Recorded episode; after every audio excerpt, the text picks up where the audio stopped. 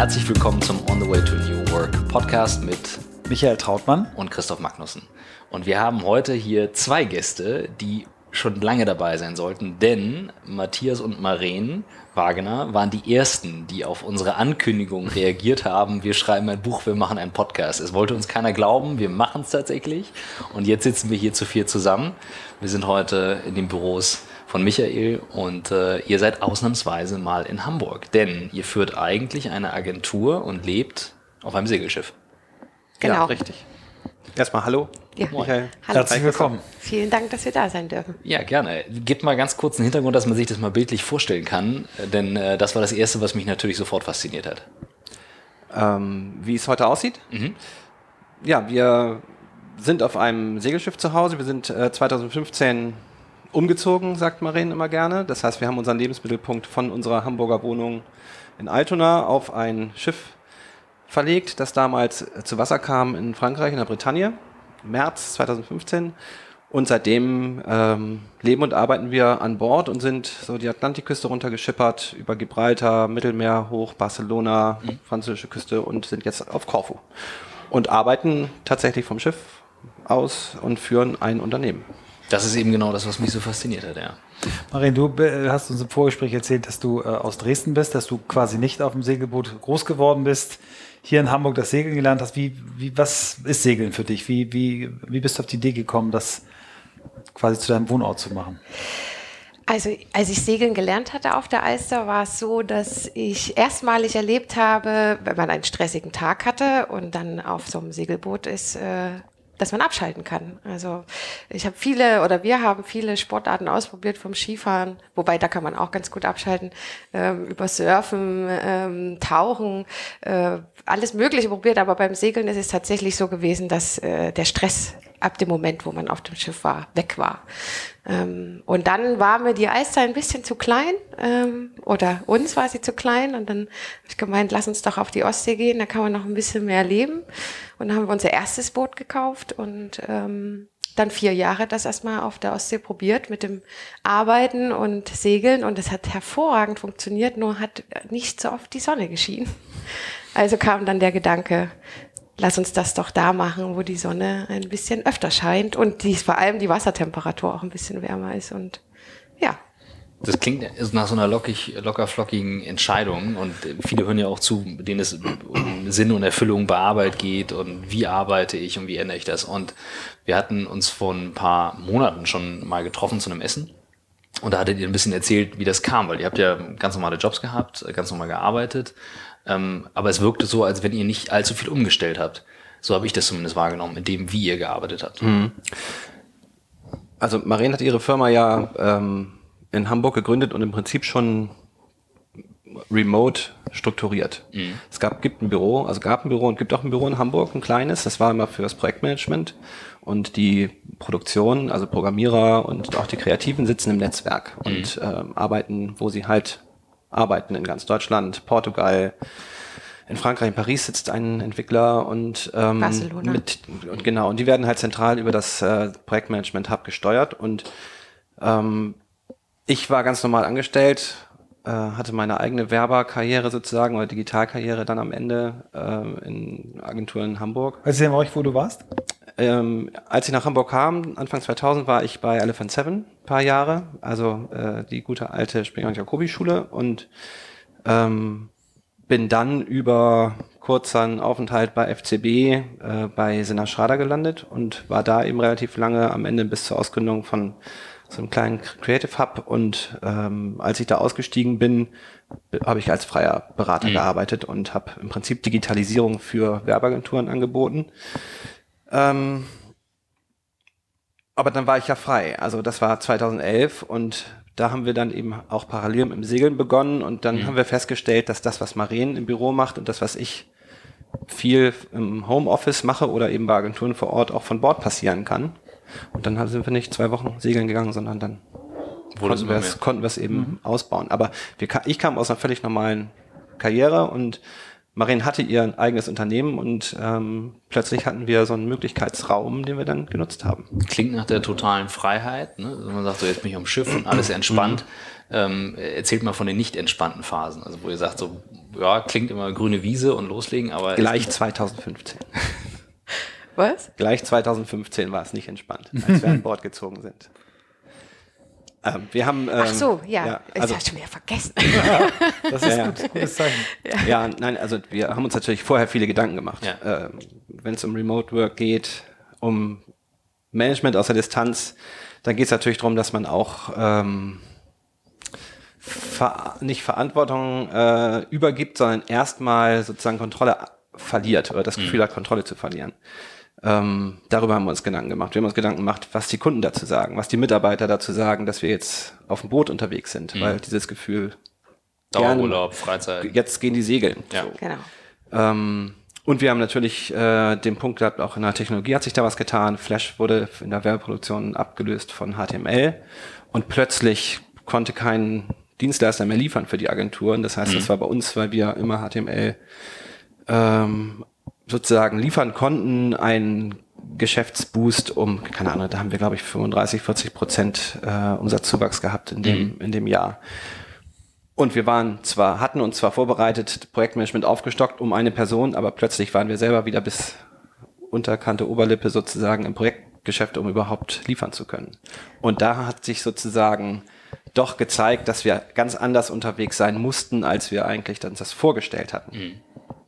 So, also das war, da war, das war stressig und das war richtig Arbeit. Denn, denn der Plan war eigentlich im ersten Jahr, also wir sind im äh, Frankreich am Nordatlantik gestartet, ähm, also im Norden, im, auf der Atlantikseite gestartet und wollten eigentlich in Istanbul am Ende des Jahres sein und haben es bis Gibraltar geschafft, weil man eben aufgrund der Arbeit doch sehr langsam unterwegs ist.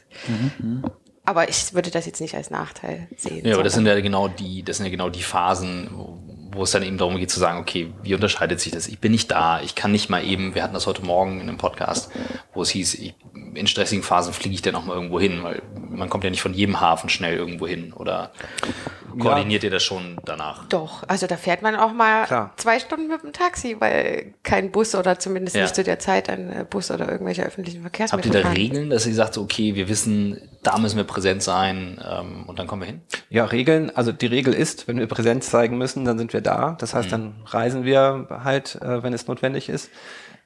Gleichzeitig zeigt sich aber auch über die, den Verlauf der letzten drei Jahre, dass ähm, weil wir das Unternehmen so aufgebaut haben, wie es ist und die Mitarbeiter so selbstständig sind, wir auch das Vertrauen gewonnen haben, dann eben nicht selbst da zu sein. Dann geht es eben darum, dass jemand von Fast Forward ähm, sozusagen den Platz einnimmt.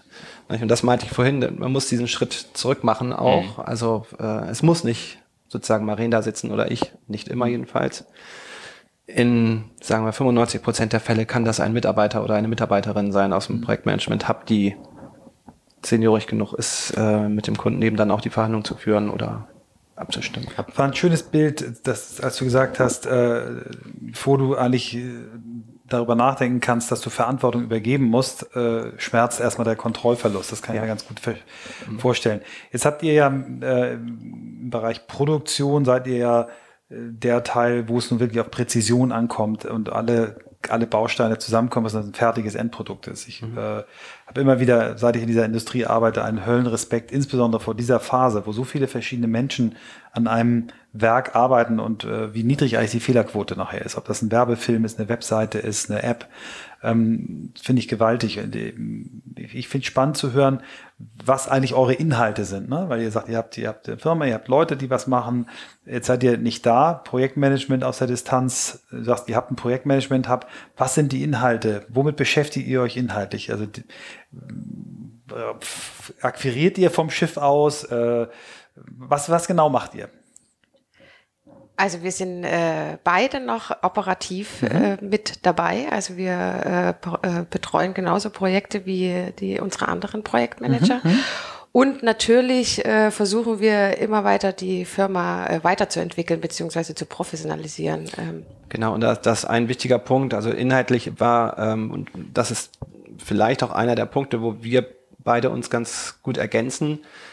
Maren hat die Firma aufgebaut, so wie sie ist, ohne vorher ein theoretisches Konstrukt im Kopf zu haben, sondern das ist ein gewachsener, ähm, äh, Organismus. Nicht? Man sagt mhm. ja immer, nicht, am besten ist organisches Wachstum. Das sieht man an Wast Vorwärts sehr, sehr gut. Äh, Marin ist ein, eine sehr bescheidene Kauffrau und sehr akribisch in der, in der Führung. Das ist also einmal der wirtschaftliche mhm. Part. Wirtschaftliches Denken ist elementar. Ähm, äh, und Inhalte sind zum Beispiel, äh, ist zum Beispiel genau die Frage, dass wir uns damit beschäftigt haben im Vorfeld und permanent damit beschäftigen, wie wir das machen, was wir machen, beziehungsweise wie wir erwarten, dass vor allen Dingen das Projektmanagement auch arbeitet. Das heißt, ihr macht auch Kalkulationen, Angebote. Ja. Genau, gerade ah, das, also in dieser Anfangsphase, in der Geschäftsanbahnungsphase sind wir relativ stark und da bringt eben Maren ihr ähm, ihr gewachsenes Know-how seit dem Studium, weil sie war auch noch nie festangestellt rein und ich eben meins aus dieser Agenturwelt, das ja eher hochprofessionalisiert, effizient für größere Organisationen gestrickt ist. Aber da lassen sich viele Dinge übernehmen. Und die eine, ein Punkt ist zum Beispiel Mitarbeiterführung, finde ich elementar. Also das klingt so, äh, als würden wir die managen. Ähm, ich glaube eher, wir haben eine Idee im Kopf und es geht darum, findet man die richtigen Menschen, mit denen man das eben auch machen kann. Die auch mit diesem Freiraum umgehen Die können. den Freiraum äh, mhm. für sich äh, gern äh, auch nutzen und dann auch wissen, dass sie das nicht irgendwo anders äh, finden. Bereit, bereitet ihr eure Leute darauf vor? Also klar, einmal, man kann natürlich bei der Bewerbung mal schauen, möchtest du das? Aber das ist ja eine sehr theoretische Frage, wenn man es nie erlebt hat. Macht ihr irgendwas im Onboarding? Wir machen den Segeltest vorher. Ja? Nein, nicht wirklich. Aber doch, die, aber Sie alle, die neu jetzt dazu kamen, äh, wurden natürlich wirklich erstmal auf äh, an Bord geholt und wir haben. Ach, das macht ihr. Das heißt, Sie fliegen ja, alle ja. einmal ein. Also das, das sowieso äh, ein bis zweimal im Jahr kommen auf jeden Fall die Projektmanager an Bord mhm. und in diesem Jahr im, Fe äh, im Frühling hatten wir zum Beispiel auch ein Spring-Event mit den Entwicklern. Da waren 25 Leute da auf Sardinien. Stimmt. Da hattet ihr geschrieben, und ja. vorbeikommen. Genau, wo mhm. du eventuell vorbeikommen wolltest, ja. Du hast das Wort Segelcheck äh, oder Test benutzt. Dass wir beide haben ja diese Historie mit Springer und Jacobi. Ähm, da war ja das Wort Segelcheck wirklich dafür, dass du dir vorstellen solltest, wenn du eine Person interviewt hast, ähm, kannst du dir vorstellen, mit dem eine Woche auf dem Segelboot zu sein. Idealerweise hast du das dann mal zumindest für einen Tag oder ein Wochenende ausprobiert. Das, meinst du es genauso? Also ist das ein bisschen dieses ja, Gefühl? So ein bisschen, ja. ja. Also ja. Ich, ja. Im übertragenen Sinne ist es genau das, ähm, wenn man so will. Äh, Onboarding, äh, auch ein schönes Wort in dem Zusammenhang, ist natürlich äh, äh, wichtig und das findet bei uns über einen relativ langen Zeitraum statt. Also wenn normalerweise äh, jemand, man jemanden einstellt in eine Agentur, dann ähm, hat er eine bestimmte Position, einen Titel, kriegt ein bestimmtes Gehalt für eine bestimmte erwartete Leistung, die abgerufen wird und hat ein halbes Jahr sich das anzugucken, ob das läuft oder nicht. Aber es wird ja schon erwartet, dass derjenige relativ selbstständig arbeitet. Mhm. Diese Erwartung gibt's bei Was vor Ort natürlich auch. Gleichzeitig äh, gibt es aber äh, im Prinzip so, ja, diese Anglismen sind immer schwierig, aber äh, im Prinzip Shadowing. Also Maren mhm. ist Schatten in allen äh, Anfangsprojekten, gerade in diesen sehr, sehr schnell drehenden äh, Kampagnenproduktionen, wo es teilweise um hunderte von Werbemitteln geht, ähm, ist Kommunikation einfach der Schlüssel. Nicht? Also äh, wir sagen immer, das Briefing ist das Allerwichtigste, nicht? also hochstandardisiert, wenn es geht, aber bei uns eben in sehr simplen äh, Kommunikationstools ausgetauscht, Skype, E-Mail oder Telefon. Mhm. Ähm, und auf hochgradig verkürzt natürlich, damit es schnell lesbar ist für alle. Und Maren begleitet dann von diesem Briefing aus sozusagen die Projektmanager und geht in jede E-Mail rein. Da geht es um Ansprache, Verabschiedung, Struktur und das Ganze gar nicht so sehr hochmethodisch, sondern hoch fast forwardisch, weil die die, äh, die Sprache in diesem mit einem sehr ausgeprägten Servicegedanken einfach äh, ganz, ganz wichtig ist, weil Toll. sonst mhm. ganz viel verloren geht. Aber das findet tatsächlich statt über drei, vier Monate, manchmal über acht, wenn, mhm. weil das, weil Menschen sehr unterschiedlich sind in ihrem, in ihrer Kommunikation. Und da versuchen wir schon ähm, äh, dann eben zu unterstützen und auch einen gemeinsam, eine gemeinsame Sprache zu, zu entwickeln. Das, das, hat absolut was von Segeln. Ne? Also wenn ich bedenke, äh, Segelschein, Segelkurs, Segelausbildung, man lernt eine gemeinsame Sprache, wie kann man sich verständigen, wie gibt man die Kommandos. Ich finde, das hat sehr viel davon. Das und Seil ist kein Seil, es ist eine Schot. Absolut, absolut. Und äh, als Norddeutscher ist das natürlich irgendwie normal, äh, dass es irgendwie fünf verschiedene Begriffe für Seile gibt. Ähm, meinen österreichischen Kommilitonen muss ich das damals immer erklären. Ähm, ich weiß aber, dass auch ein Kapitel in der Ausbildung ähm, zu den Segelscheinen, wenn es um Hochseeschifffahrt geht, das äh, Kapitel Seemannschaft ist. Jetzt seid ihr beide die Seemannschaft und ähm, du hattest es gerade angedeutet, kannst du mit, mit Leuten länger an Bord sein. Ihr beide seid durchweg an Bord und arbeitet auch noch zusammen. und seid noch zusammen. Jetzt hätten wir gerne einen Film. Dein Weg. So, ich weiß, wie challenging das sein kann an Bord. Die Antwort ist, bisschen, gib mal ein bisschen was dazu. Wie, wie, wie habt ihr Also Regeln hören- untereinander, wenn ihr sagt, so, okay, jetzt der Laptop zu, dann ist Arbeit aus, kriegt ihr euch denn in die Wolle? Nein, äh, wir hören diese Frage sehr oft. Das ist, glaube ich, mit die meistgestellte Frage. Wie haltet ihr das aus? Äh, 24 Stunden arbeiten und leben zusammen. Ähm, es funktioniert hervorragend. Also äh, ich, oder? ja. Ich, ich warte nur, bis du fertig bist, dann kann ich mein Loblied singen. Genau so machen wir es. Ähm, also als wir an Bord gezogen sind in 2015 hatten wir, waren wir schon acht Jahre zusammen. Ähm, ein Punkt war auch unsere, auf unserer To-Do-Liste auch zu heiraten vorher. Haben wir gemacht und äh, es war auch die beste Entscheidung. Und ähm, ähm, für uns ist es dadurch, dass wir natürlich beide in der gleichen Branche arbeiten, die gleiche Sprache sprechen und schon immer auch so in der Art äh, zusammen, also gearbeitet haben, gab, gibt es bei uns äh, ein Mix. Also bei uns gibt es nicht, äh, jetzt arbeiten wir acht Stunden und dann ist Feierabend, sondern wir sprechen zum Beispiel abends beim Dinner ähm, auch weiter über die Ja. Arbeit oder vor allem über neue Ideen, weil das Leben, was wir führen, doch sehr inspirierend ist und ähm, es nie aufhört. Also und somit gibt es da auch keine Reibereien.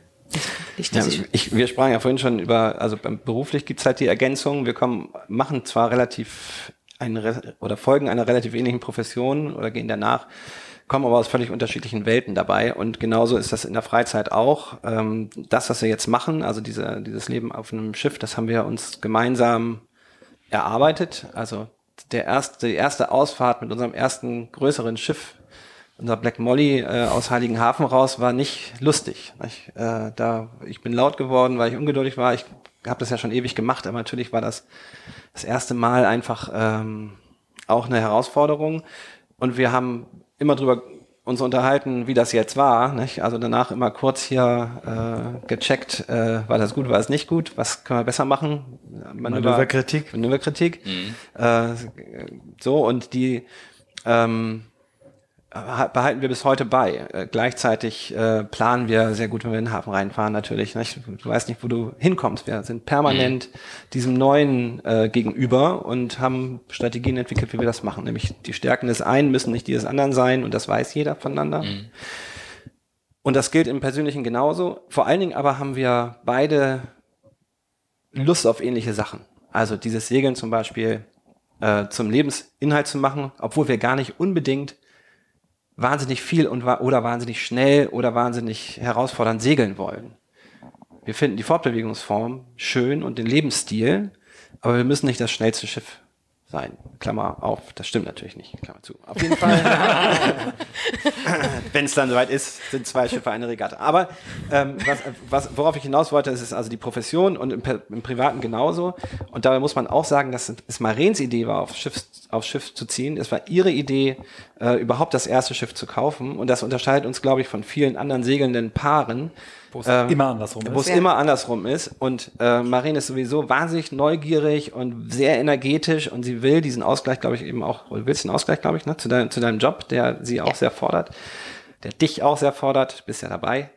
Ähm, und äh, ich glaube, das macht eine ganze Menge aus. Also hier gibt es keinen Treiber, der äh, den anderen irgendwie mitziehen muss, sondern wir entwickeln äh, eben auch, glaube ich, in den letzten drei Jahren vor allen Dingen durch das, was wir machen, permanent irgendwelche neuen Ideen. Äh, Du hast im Vorfeld gesagt, Michael, du äh, beschäftigst dich mit Kitesurfing. Äh, wir gehen jetzt im November, wenn das, Wasser, wenn das Schiff sozusagen in Winterschlaf geht, ähm, dann gehen wir auch erstmal und lernen kiten. So, äh, habe ich noch nie gemacht. Windsurfing kenne ich. Ähm, Marien kann hier ein bisschen Wellen reiten und dann probieren wir es eben mal auf der Ecke aus. So. Wenn jetzt einer sagt, äh, okay, alles klar, ich will jetzt anfangen und könnte von eurer Erfahrung profitieren, wo würdet ihr sagen, pass mal auf, das ist die Liste Do's, das ist die Liste Don'ts. Ganz klar dasselbe Setup. Segelschiff, Unternehmen, direkt äh, loslegen. Wo würdet ihr sagen, das solltest du vermeiden, das würde ich mir vorher angucken. Stolpersteine. Also vermeiden äh, sollte man auf jeden Fall, ähm, sich terminlich oder geografisch ähm, zu herausfordernde Ziele zu, mhm. zu setzen. Es, wir würden sagen, es geht nicht um Strecke oder Geschwindigkeit, sondern äh, darum, seinen eigenen ähm, Rhythmus da zu finden. Das mussten wir jedenfalls am Anfang. Wenn man dann einen Monat äh, in Porto liegt, wir, die Stadt hatten wir überhaupt nicht auf dem Zettel. Großartig, mhm. wenn man da Zeit verbringen kann. Konnten wir nicht so viel, weil wir zu zwei Hochzeiten mussten, aber äh, Lissabon ebenfalls einen Monat. Ja, ich kann schon mal eben einen Monat in Lissabon arbeiten. Und ich glaube, darum geht es. Ähm, und darum sind wir am Anfang auch nicht so schnell, oder sagen wir immer noch, wir sind nicht so schnell gewesen, Darum geht's aber eben eigentlich gar nicht. Also, so den eigenen Rhythmus zu finden, das ist äh, ganz, ganz wichtig, sich nicht zu hohe Ziele zu stecken.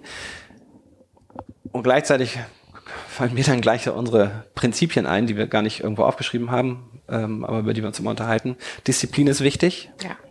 Ähm, in der äh, täglichen Arbeit. Wir sind Dienstleister und arbeiten Montag bis Freitag während der Geschäftszeiten unserer Kunden und darüber hinaus, weil wir häufig Feuerwehr spielen. Mhm.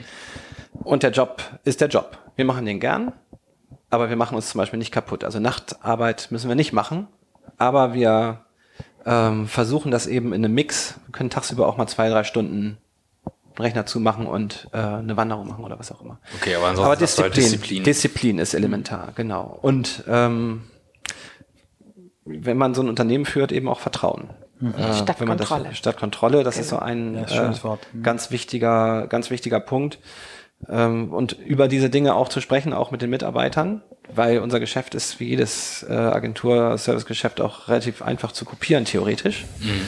Ähm, was mich fasziniert hat, als wir uns zum Essen getroffen haben, ähm, und ich weiß, ich habe immer die Toolbrille auf äh, und frage nach Tools, wo es, also mich versetzt meine Tools in die Lage, dass ich halt am Handy gucken kann, wie viel Zeiten wurden heute eingetragen, wie viel Umsatz haben wir gemacht. Gar nicht, weil ich es jeden Tag kontrollieren will, sondern weil wir uns eben so organisieren, dass man eine Hohlschuld hat. Hohlschuld hat. Also wenn einer, wenn einer sagt, hier ruf mal Michael an, dann würde er mich nie fragen, schick mir mal Michaels Handynummer, sondern guckt immer ins CRM-Tool.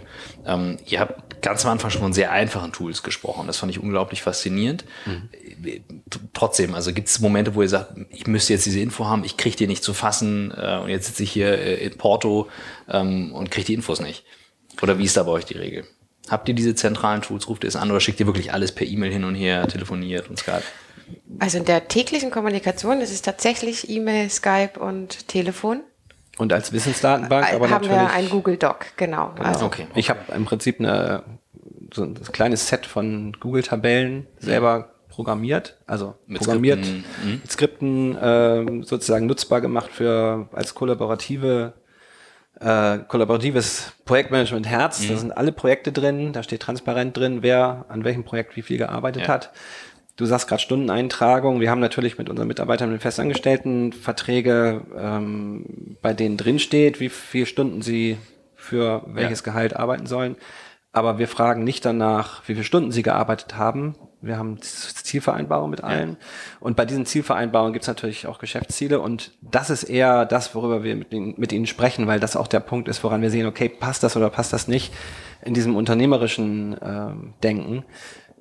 Es geht um Eigenverantwortung und auch um Disziplin natürlich bei mhm. denen, genauso wie um die Freiheiten. Ja. Und man kann sich nur auf ein, an einem Punkt treffen. Und wenn Maren sagt, Vertrauen statt Kontrolle, dann ist das genau der Punkt. Nicht? Ja. Die, in welcher Zeit die den Job bringen sozusagen und machen, das können sie ja selber ähm, entscheiden, auch wo sie das machen, ob das im Café ist, bei ihrem Freund äh, oder sonst wo. Wie, wie, äh, wie viele Mitarbeiter habt ihr eigentlich? Also wir sind äh, sieben Projektmanager, mhm. äh, inklusive uns beiden. Und so von den Programmierern sind es ungefähr 25, die eigentlich permanent ausgelastet sind. Mhm. Und übers Jahr verteilt sind es so 60, 70 unterschiedliche, mit mhm. denen man arbeitet. Das heißt, ihr habt auch viele freie Genau, also das mhm. äh, Freelance-Netzwerk von, von den Pro also die Programmierer mhm. sind alle frei mhm. und das Projektmanagement-Team ist okay. festangestellt. Und die haben auch eine, ein, ein, Büro noch? Hast du das Büro? Genau, wir haben ein Büro mhm. in Hamburg, aber es steht ihnen frei. Die können äh, auch arbeiten, die könnten theoretisch auch sagen, ich kaufe mir jetzt auch ein Segelboot und. Genau, also es ist auch so, sie sind alle schon verteilt. Also äh, wir haben eigentlich nur noch Hanna äh, in Hamburg, ähm, eine Projektmanagerin sitzt in Bremen und pendelt immer mit in, nach Berlin, eine sitzt in Leipzig. Leipzig. eine in Frankfurt und ähm, jetzt eine ganzen, nee, ähm, und Eine? noch eine, die letztes Jahr dazu kam, äh, Maria, die sitzt in Barcelona, beziehungsweise pendelt zwischen Paris und Barcelona. Wie, wie kommt ihr, also äh, Und eine in Kanada. Ach ja, Die, genau. die, die ist die, ein, die eine weitere Freelancerin, die jetzt ähm, Neu dazukam. neu uns unterstützt. Und da müssen wir mal gucken, wie das geht, weil da die Zeitverschiebung äh, relevant wird. Aber das geht für gewisse Aufgaben auch sehr, sehr gut. Also Testing Ähm, ist perfekt. genau, Klar. genau. Man gibt ja abends sozusagen Ja, die, die Website und morgens hast du sozusagen den fertigen Testbericht. Aber so Überseegeschichten äh, probieren wir eben jetzt erst aus. Nicht? Das ist eben auch eine Frage, weil wir uns die Unternehmung jetzt ein bisschen aus der Distanz angucken können, kommen eben auch andere Ideen, ähm, wie man mit welchen Mitarbeitern was machen kann. Ja. So. Also es ist eine relativ äh, kleine Organisation. Auch darum komme ich, äh, kommen wir, glaube ich, ohne ähm, irgendwelche fancy, Fancy Tools aus. aus. ähm, und, und das, was wir haben, wir haben, keine Ahnung, wir sprechen mit unseren Mitarbeitern auch. Nicht? Fehlt euch was, braucht ihr was? Aber ich meine, nichts ist einfacher zu bedienen als so eine Tabelle. Ähm, Konflikt, also jetzt sagen wir mal, gibt es auf dem Projekt ein Problem, Konfliktlösung im Team, jetzt werden E-Mails hin und her geschossen, habt ihr irgendwelche Faustregeln, wo man sagt, ab wann nimmt man den Hörer auf, äh, ab wann muss man sich treffen, wenn es mal schief läuft? Also ähm, es gibt eine Regel, ähm, wenn der Kunde schreibt, sollte man binnen zwei Stunden spätestens geantwortet haben. Okay. Das schaffen wir auch. Ähm, und wenn es einfach nur, ja. bitte? Meistens Ja, schneller. und wenn es und wenn es nur E-Mail gesehen, Ja. schaue ich mir später an, Ja, ja, ja. Ähm, ist. Also das ist auf jeden Fall eine Regel. Und ansonsten ja, innerhalb, Me- der, die- innerhalb des Teams ist es auch ganz wichtig. Genau, die, die, äh, die Damen, also die Mädels ähm, ähm, schreiben mich sofort an. Also es ist alles sehr offen, also alles auf Augenhöhe, vor allem weil wir eben beide auch noch im Operativen sind, äh, fragen die uns halt auch alles. Also es ist jetzt nicht so, oh, kann ich sie, sie jetzt anrufen, sondern die machen es einfach. Mhm. Und Anrufen dann ist ein guter, guter Punkt. Also es gibt ja einen permanenten Chat sozusagen, der immer offen ist. Ja. Ähm, und wir haben jetzt gerade mit, mit ähm, Sonja auch gesprochen, eine der Projektmanagerin, die sagt auch, sie hat auch nie das Gefühl, alleine zu sein, egal wo sie jetzt arbeitet, Ja. weil sie innerhalb von Minuten auf Anfragen, ähm, keine Ahnung, auch äh, Knowledge, was auch immer, äh, Feedback hat. Also gar nicht nur von uns, sondern es kommt aus dem auf Skype, die dann angechattet wird, ist Skype. sieht, wer ist alles da. genau, wir, wir ja. haben Mhm. Skype als, äh, als Basis, muss man auch sagen, weil wir mit so vielen unterschiedlichen Arbeitskulturen arbeiten, trifft man sich sozusagen beim kleinsten gemeinsamen Nenner und das ist eben, sind eben die am weitesten verbreiteten Tools. Mhm. Wir haben natürlich Schnittstellen ausgebildet schon in, keine Ahnung, äh, Slack, Asana, Ja. Podio, was auch immer die Kundenseite sozusagen nutzt. Das setzen wir dann auch ein. Ja. Wir bekommen ja alle irgendwie oder haben eine gewisse Nähe zum, zur Technologie. Darum fällt uns das jetzt nicht schwer, äh, Tools einzusetzen. Ähm, nur hilft uns kein äh, besonders passendes Tool für unsere Organisation, wenn wir sowieso permanent unterschiedliche nutzen. Das ist etwas, das haben wir vor ein paar Wochen mal in einem Workshop diskutiert. Ähm, da habe ich nämlich auch die Frage bekommen, was ist das richtige Tool? Und da habe ich gesagt, naja, ich würde erst immer schauen, und das macht total Sinn, was nutzt mein Umfeld und das dann adaptieren. Ähm, macht völlig Sinn. Und E-Mail ist ja per se kein böses Tool, sondern es wird meistens nur falsch benutzt. Deswegen fand ich es interessant, wo ihr sagt, okay, wir machen noch eine Gruppe auf, anrufen und so weiter. Da unterscheiden wir halt zwischen der synchronen und asynchronen Ge- Kommunikation. genau. Das muss Ja. man, ähm, Ja. muss einem dann klar sein. Ja. Ich würde noch mal einmal gern aufs Boot zurückgehen. Äh, Ich selber Segler, mein Vater hat zweimal Weltumsegelungsregatten gemacht, also bin, bin als Kind auf dem, auf dem Boot auch groß geworden, ähm, habe hohen Respekt äh, vor der Entscheidung und auch, auch ein ganz, ganz klein bisschen neidisch bin ich auch. Aber ähm, habt ihr so Hafenzeit gleich Arbeitszeit, Seezeit gleich Segelzeit oder arbeitet ihr auch auf dem Wasser? Wir arbeiten auch auf dem Wasser. Also jetzt äh, in Europa äh, geht das sehr gut. Ähm, solange man quasi die Küste im Auge hat, hat man auch Empfang. Habt ihr irgendwie spezielle Technik, die über das, was ein normaler Mensch auf dem Schiff hat, hinaus? Ja, ja. brauchen Ja. wir aber eigentlich nicht mehr. Kleines Atomkraftwerk. Ja, 4, 4 kW Generator, äh, Windkraft natürlich, ähm, ein Hydrogenerator, der allerdings erst auf Passage nachher relevant würde. Ähm, Kommunikationstechnologie haben wir natürlich. Also wir haben einen eingebauten äh, Router, der kann äh, 4G, Hafen-Wi-Fi und äh, Satellit sozusagen, sozusagen Oh, wow. Satellitenantenne und äh, dann Wi-Fi und eben die 4G-Antenne draußen am, am Boot. Ähm, und als wir 2012 die Konfiguration gemacht haben, war das auch alles noch ganz, ganz wichtig. Ähm, da hat man einfach eine SIM-Karte, dann einen Router gesteckt und hatte dann zwei offene WLANs an Bord, mit denen alle unsere Geräte sich connected haben. Aber inzwischen hat uns sozusagen die Entwicklung da auch links überholt und wir arbeiten schlicht und ergreifend mit, äh, ich werde dafür nicht bezahlt, Telekom-Verträgen, ähm, die europaweit in den USA uns Flatrates, Daten und Telefonie mhm. bieten. Und wir haben fast überall in Europa jetzt LTE Empfang. und äh, die Geräte machen das, machen das sozusagen alleine, macht man Hotspot für das Laptop und ist fertig. Also, also wie hier in einem Café, nicht anders. Genau. genau. Das ist genau. interessant. Das äh, hätte ich jetzt nicht gedacht, dass das schon so gut geht. Ähm, gerade Küstner. Gibt es bei, also zwei Fragen noch zum Thema, mhm. wie, wie ihr auch mit, mit euren, euren Stakeholdern arbeitet. Bei euren Kunden, also erstmal, wie kommt ihr an neue Kunden ran? Wer macht Akquise bei euch? Wir müssen eigentlich keine Akquise machen. Also ihr macht Auftragsannahme. Genau. Schönes Wort. Der Traum eines Dienstleisters, ja. Wir ja. werden äh, oft weiterempfohlen und Super. wie das mhm. ähm, bei Agenturen ja so schön ist, also wir arbeiten ja ausschließlich nur für Agenturen, ähm, äh, bleibt so ein, äh, bleibt man ja nicht länger als vier Jahre Maximum in einer Agentur und dann wechseln sie und dann nehmen sie einen mit, hm. weil sie zufrieden sind. Super. Mhm. Ich glaube auch, die, die Projekte sind sozusagen unsere Werbung, auch, auch einer der Gründe, warum wir also worüber wir uns immer unterhalten haben. Selbstverständlich war diese äh, die Basis, als wir losgefahren sind, auch wenn wir in Europa unterwegs sind, dann ist das auch eine Geschäftsreise. Das heißt, äh, Lissabon, Barcelona, äh, Marseille, äh, überall, wo so ein bisschen, äh, oder Montpellier eher, wo, wo so ein bisschen Leben ist und auch ähm, jugendliche Dienstleistungen, da gehen wir in Coworking Spaces und sprechen, versuchen Kontakt aufzunehmen zu Agenturen. Ja. Wir haben zum Beispiel, also äh, tatsächlich funktioniert im Sinne von Geschäft, das auch gut läuft, äh, hat es in, in Portugal, wo wir eine Agentur aufgetan haben, die gern mit uns als Dienstleister, also Programmierdienstleistungen äh, erbringen. Und sowas ist natürlich dann toll. Äh, erstens sehen wir natürlich ganz, ganz viel. Keine Ahnung, im Januar sind wir nach äh, Lanzarote gesegelt auf dem Katamaran als Crew ähm, sehr herausfordernde Überfahrt, aber dann da vor Ort diese ganzen Coworking Spaces zu sehen, die irgendwelche Kleingruppen da am Strand äh, in den Häusern da gründen, da ist wahnsinnig viel los und das ist natürlich auch Teil der Inspiration, die wir uns also die wir haben uns erwartet oder versprochen und das findet man eben in allen Ecken. Das ist auch super. Das ist eine Frage, die wir auch äh, jedem Gast stellen. Wo holt ihr euer Wissen? Wo holt ihr eure Ideen her? Und das kommt jetzt so zwischen, zwischen den Zeilen schon ein bisschen raus, mhm. dass es vor allem die Häfen sind, mit den Leuten sprechen. Aber gibt es noch andere Quellen, wo ihr sagt, die sind uns wahnsinnig wichtig, die nutzen wir unterwegs? Man stellt sich das so romantisch vor dem Segelschiff. Ich liege jetzt vorne, Füße hoch, lese ein Buch, die Sonne scheint mir auf dem Pelz. Ist ja nicht so. Doch, am Wochenende. Kann sein. Ja, wir sind, äh, wie gesagt, wir sind ja permanent im Austausch. Nicht? Die, mhm. äh, wir sind ja nicht weg. Das ist ja der, also diese vielleicht die etwas falsche Vorstellung.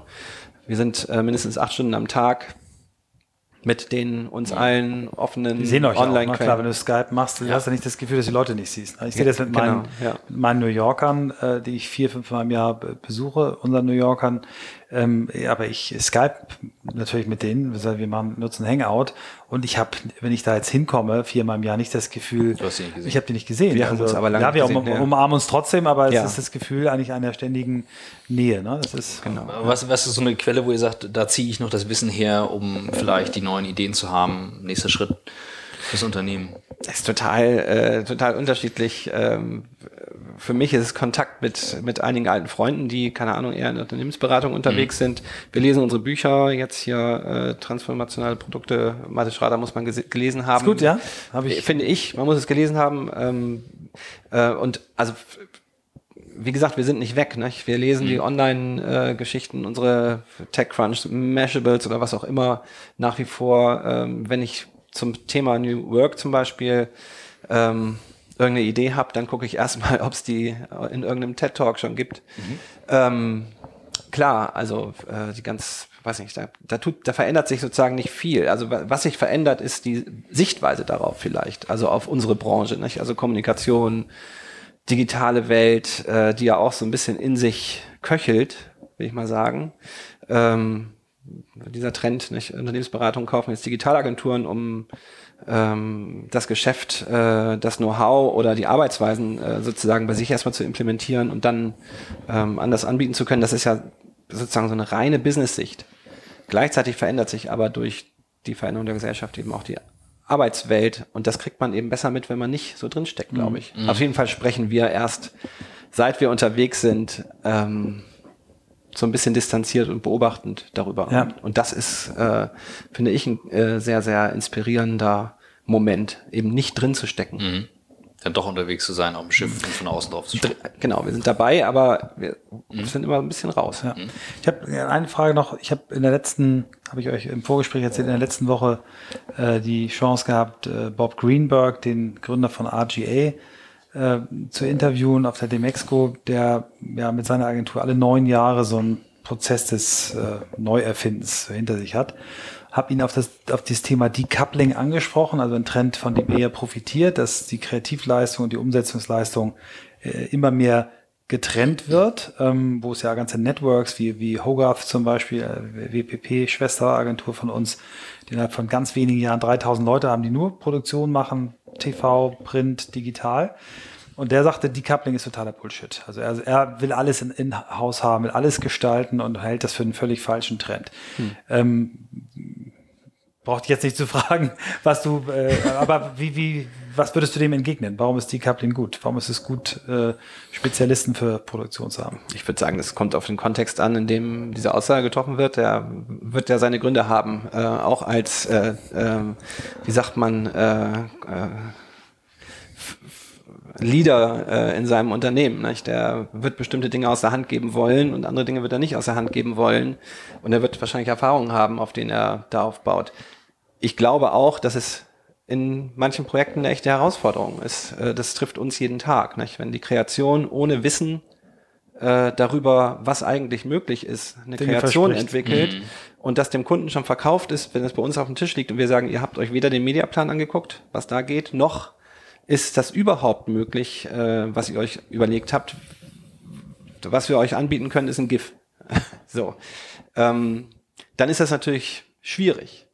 Also es ist, glaube ich, eher eine Frage, was weiß sozusagen, oder welches Wissen ist in der Kreation über, über das, was nachher rauskommen soll.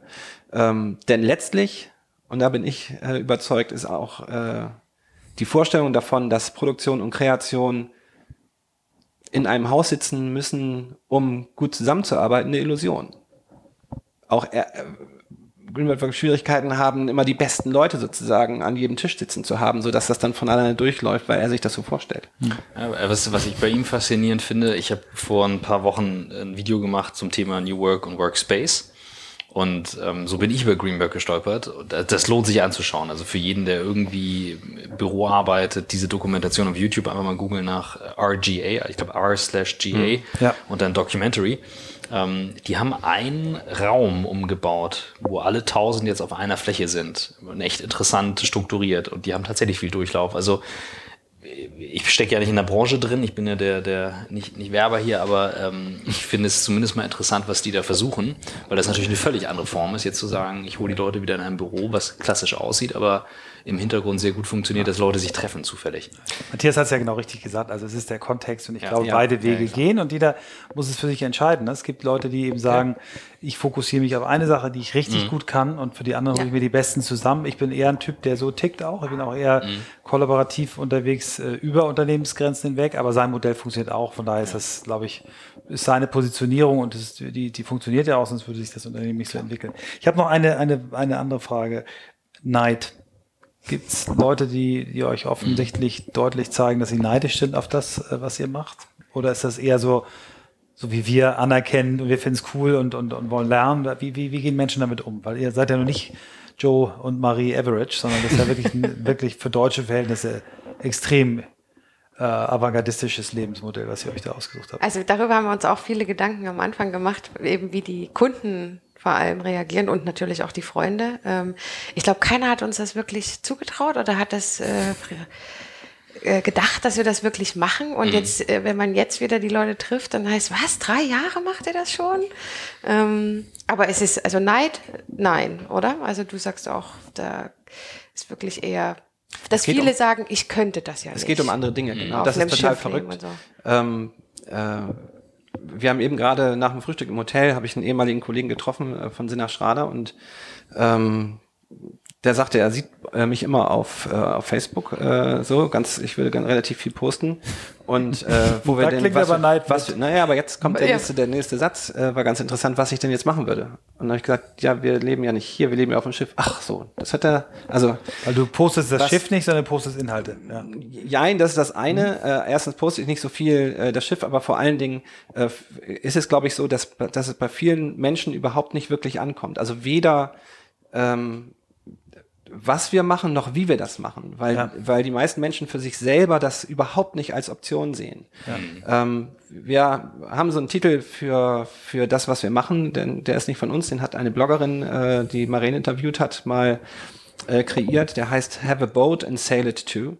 Ähm, was eben einfach, wo man Boot sozusagen, äh, Boot auswechseln kann mit Pferd oder Auto und Sail mit, äh, keine Ahnung, Ride or Drive. Äh, jeder hat ja sein eigenes Steckenpferd. Und für uns ist es nicht, ähm, ist, ist das vielleicht so eine Aussage gar nicht unbedingt die, der Neid darauf, was wir machen, sondern es geht dann äh, immer darum, wenn die mitbekommen, dass wir normal arbeiten, dann Ja. ist ja die Luft sozusagen aus dem Interessanten für die meisten Menschen raus. Und Ich weil glaube, das, das- nicht ihrs ist, nicht? Ja, Dann geht's um Ängste und ich könnte das nicht. Mir wird schlecht. wird ich bin meiner Frau ja. an Bord oder meinem Mann an Bord.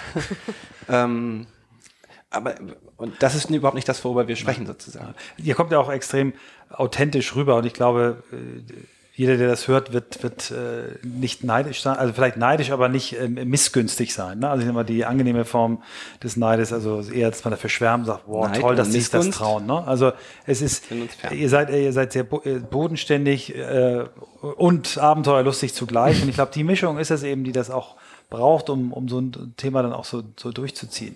Was mich noch, ähm, was mich noch interessieren würde, ähm, wie, wie ihr wenn ihr dann auf, auf ich sage jetzt nicht wie viel Fuß, also auf x Fuß äh, äh, zusammen seid, wie ihr, also meine Frau und ich, wir, wir sind jetzt 24 Jahre verheiratet, wir haben festgestellt, wir brauchen auch unseren eigenen Space. Also wir müssen auch Zeit alleine haben für, für uns, für Themen, die wir alleine haben, ähm, um dann auch in der Gemeinsamkeit sehr viel Lust und, und auch Aufmerksamkeit füreinander zu haben.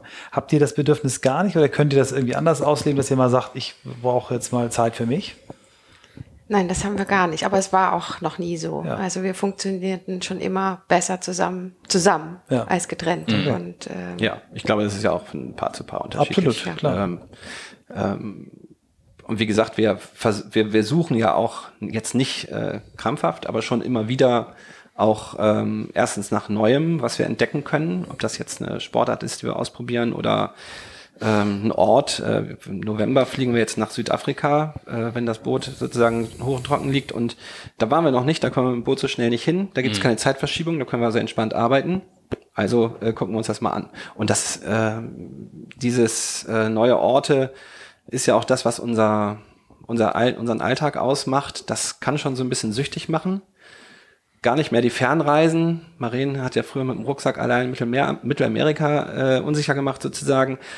Ähm, und diese Fernreisen müssen es gar nicht sein. Aber dieser Ortswechsel, der Perspektivwechsel, wenn man so will, äh, im Leben ist sehr, sehr wichtig. Und da hat Maren relativ früh gesagt, äh, sie könnte das jetzt ja so weitermachen, alleine reisen, aber es wäre eben was völlig anderes, nicht? das allein zu machen oder das mit jemandem zu teilen.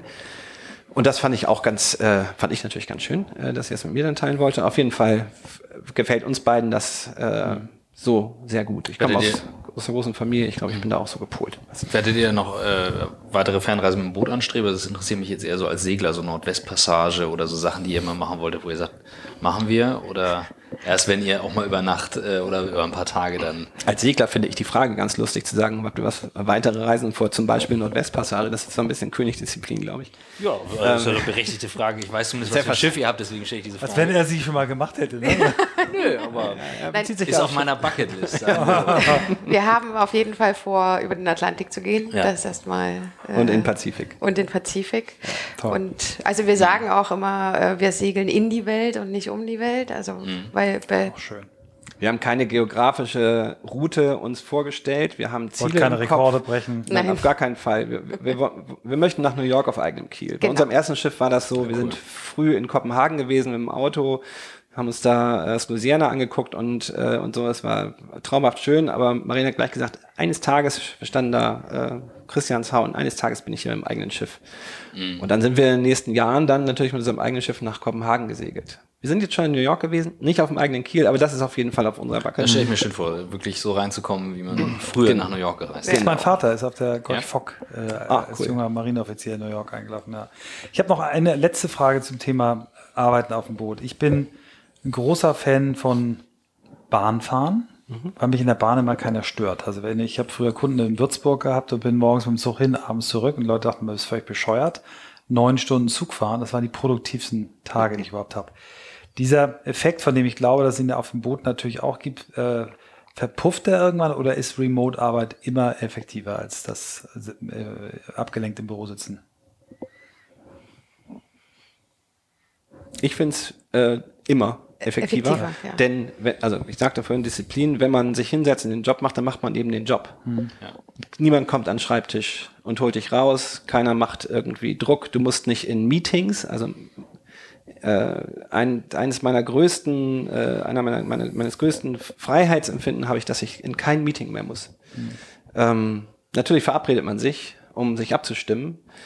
Ähm, und das ist auch übrigens einer der Punkte, zu dem wir am häufigsten Nein sagen weil Kunden gerne Projekt-Kickoffs machen, die wollen dann große Telefonkonferenzen, die werden für anderthalb oder zwei Stunden anberaumt mit zehn Leuten und da sagen wir grundsätzlich, das machen wir nicht. Beziehungsweise schickt doch erstmal eine Agenda ja. und dann sehen Sie selbst, dass es, glaube ich, nicht zwei Stunden dauern muss. Und das ist nur drei Punkte, sind mal beschreiben, und das ist eine Viertelstunde raus. Ja, genau. genau. Ja.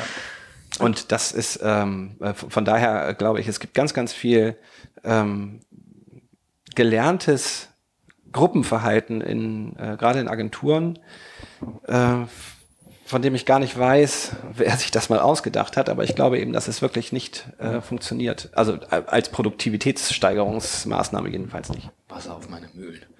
Kann ich nur sagen, habe ich nichts hinzuzufügen. Wenn die Disziplin da ist. Ja, also, absolut. Wir, absolut. Das ist ja der Punkt und äh, wir versuchen auch immer äh, mitzugeben, man muss seinen Job auch mögen. Ja. Wir machen unseren Job auch gern. Wir fragen jeden immer nach seinen Top 5 Büchern. Ihr könnt euch jetzt überlegen, ob ihr jeder die Top 5 Bücher nennt, dann haben wir 10 oder ob ihr euch zusammentut. Ich weiß gar nicht, ob wir auf 5 kommen, die hier teilbar wären. Es kann auch, wir haben, es kann auch, wenn es ein, ein Roman ist, der dich oder euch besonders ja. begeistert hat, kann es auch das sein. Also ich ähm, ja, wir haben uns ja schon ein bisschen Gedanken gemacht. Auf jeden Fall äh, Bernard Mortizier, ähm, Der verschenkte Sieg. Ich weiß nicht, kennt ihr das? Nee, nee. aber bald. ja. es ist ein äh, Buch über die erste äh, internationale Einhandregatta um die Welt, äh, 68, 69. Und ähm, der äh, Motissier hat quasi war kurz vor dem Zieh, äh, vor dem Sieg und ähm, war auch schon ums ähm, Kap Horn, Kap Horn und wollte, müsste, musste eigentlich nur noch den Atlantik hoch. Für die Weltumrundung musste er noch einmal den Äquator queren und hoch nach England. Und, und dann, hat er sozusagen ähm, äh, den Sieg verschenkt, äh, um seinem Glück zu folgen, nämlich er ist in dem Patient. Er ist da geblieben. Nee, Nein, nee der, ist, der ist weitergefahren, weitergefahren, wieder Kap der guten Hoffnung und in die Südsee. Und hat, ja. Und damals, die sind alle ja ohne äh, Funkgerät. Ich habe das gelesen mit, weiß nicht, 14, 15. Mein Vater hat mir das, also es ist ja mein Geburtsjahrgang sozusagen. Und ich habe das früh gelesen, das gilt als eine der Bibeln und Montessier ist einer der Helden für, ähm, für Blauwassersegler. Mhm, mhm. Der Typ ist ein bisschen verrückt und dieses Buch ist auch total crazy. Der ist abgedreht und man muss seine Gründe nicht gut finden. Ähm, ich Aber finde das Bild ganz schön, äh, sich sozusagen aufzumachen mit so einem festen Ziel mhm. und auch das, äh, was er wirtschaftlich fürs Ego äh, viel bedeutet hat, damals äh, noch eine völlig andere Rivalität auch zwischen England und Frankreich beispielsweise. Die Franzosen haben das Bottessier lange nicht verziehen, dass er sozusagen den Sieg dann den Engländern gegeben hat, weil er äh, Knox Johnson, glaube ich, dann gewonnen hat, mhm. ähm, der auch noch im kleineren Boot unterwegs war. Aber auf jeden Fall fand ich dieses Bild ganz schön, nicht? sich also mit so einer Idee auf den Weg zu machen und dann eigentlich er wusste, er wusste ja auch nicht, ob er führt. Er wusste nur, dass mhm. er nach errechneter Zeit sehr, sehr gut im, im Rennen ist und der Knox Johnson mit dem kürzeren Boot einfach, ne, Länge läuft, nicht so schnell ähm, hat sein können letztlich. Er konnte sich also ausrechnen, dass die Chancen gut stehen und hat aber gesagt, er will sich diesen, wie gesagt, ich glaube, westliche Götter war so sein äh, Bild schon Ende der 60er, äh, sich dem eigentlich nicht hingeben, sondern sein Leben in Ruhe leben. Und er hat auch wenig Interviews gegeben, später an dem ging es wirtschaftlich dann auch natürlich nicht so gut und so. Aber der hat da eine Entscheidung getroffen. Ja. Und diese Entscheidung fand ich cool. Das ist ein Abenteuerbuch. Ähm, Passt Ja. zu eurer Geschichte. ja, Ja. Zumindest, wenn man es noch nicht gelesen hat, klingt es erstmal toll. Wenn man es liest, man, ich bin nicht Montessier. Weil er ist wirklich ein crazy, äh, crazy Ja. Typ, aber super. Äh, und mich hat es damals, äh, wir hatten einen kleinen Scherenkreuzer auf der Weser, ähm, mit dem wir gesegelt sind und ein kleinen, kleines Zwölf-Fuß-Dingi, äh, war das natürlich eine völlig andere äh, Welt. Äh, so. Was gibt's noch? Ja, Matthias Schrader, äh, das letzte Buch. Transformationale Produkte finde ich großartig als äh, zeitgemäßes äh, Buch, das auch mal aus so einer äh, Ego-Welt aus, ausbricht, glaube ich, und über die Wirtschaft spricht. Den haben wir auch bei uns auf der Liste, Mathis, natürlich. Den wir gern auch noch hier. Ja, den, äh, der, der, der ist auch ein inspirierender Mensch. Mensch, auf jeden ja. Fall. Und nicht, ja, nicht nur inspirierend, auch ein feiner Mensch. Also das ist Ja, ja, ja. Äh, Und äh, kreativ bis Jericho. ja.